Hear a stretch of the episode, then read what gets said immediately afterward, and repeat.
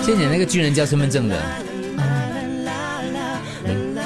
不应该说交身份证很难 听、对哦喽，。不可以讲讲 交身份证就不好。我刚才本来想讲，我不知道新闻报料讲 说他们不用再交 IC 了，哎，这不对哦。嗯因为今天早上朱哥看到这个新闻就跟我讲，哎，不用换了哦啊。有可是 feel 的，有 feel 的。等一，下，啊因为我们我把们标题是写女生不必交身份证哦，没有讲错。我们女女女的就不不懂这个当兵事啊嘛不懂所以这个我们经历过啦是对嗯当需要兵交就我这一嗯代的，我们需要交出我们的，我们讲 pink IC，我们啊的身份证，然后拿回一个绿色的 military IC。呀，补充一下因为，，PIC 是 civilian，对，哦我对是哦市民。一九六七年推行国民服役制度以来呢，全职国民服役人员跟正规军人就必须要交出国民身份证，来换取新加坡武装部队的军人身份证。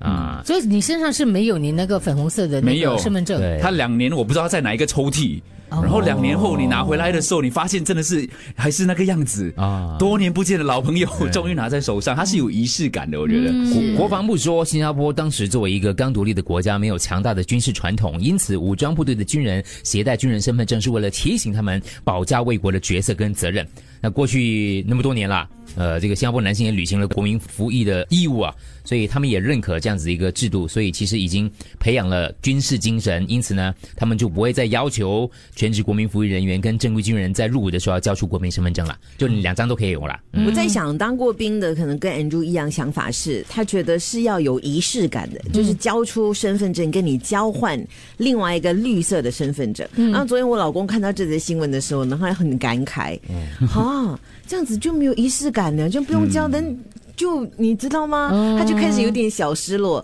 然后我就说，可是如果是现在的一些阿兵哥，他根本没有经历过你们经历过的，可能对他们来说真的也没差。这跟以前哦，护士是有护士帽的。我怕后来他们就不用了嘛，那个帽子，嗯，你知道吗？以前不是对对用了对南南丁格尔那个帽子，啊啊啊后来没有时候我总觉得以前都有的啊，就少了一样所以你就东不西所以要你做是护冲士啊着了那。顶帽子去做护士的我哈 我？啊哎呦，我是这样 的，因为你就就觉得那个服装就是一个护士、一个标志嘛。哦可是后来他们拿掉之后，我就觉得哎呀，就好像少了一样东西，就好像我们还是觉得医生，尤其是在医院，他们可能都是穿白袍嘛。嗯可是有一些医院呢，其实医生是没有穿白袍，反而可能是物理治疗师，是所以他们常常被误以为他们是医生，可是其实他们不是。嗯，对咯。所以回到这 个，如果他让你可以交的话，你要交吗？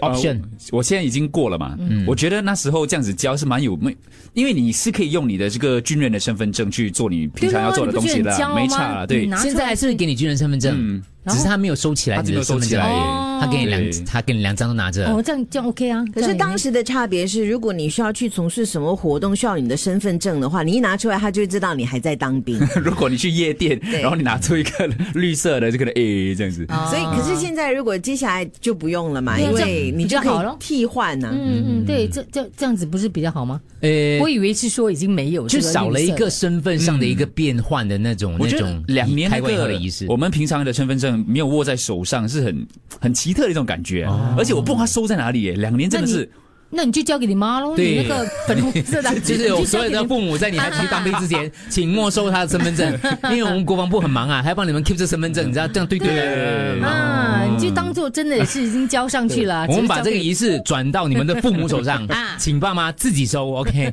你连 passport 什么鬼都可以收起来，对，呀是。手机也收起来。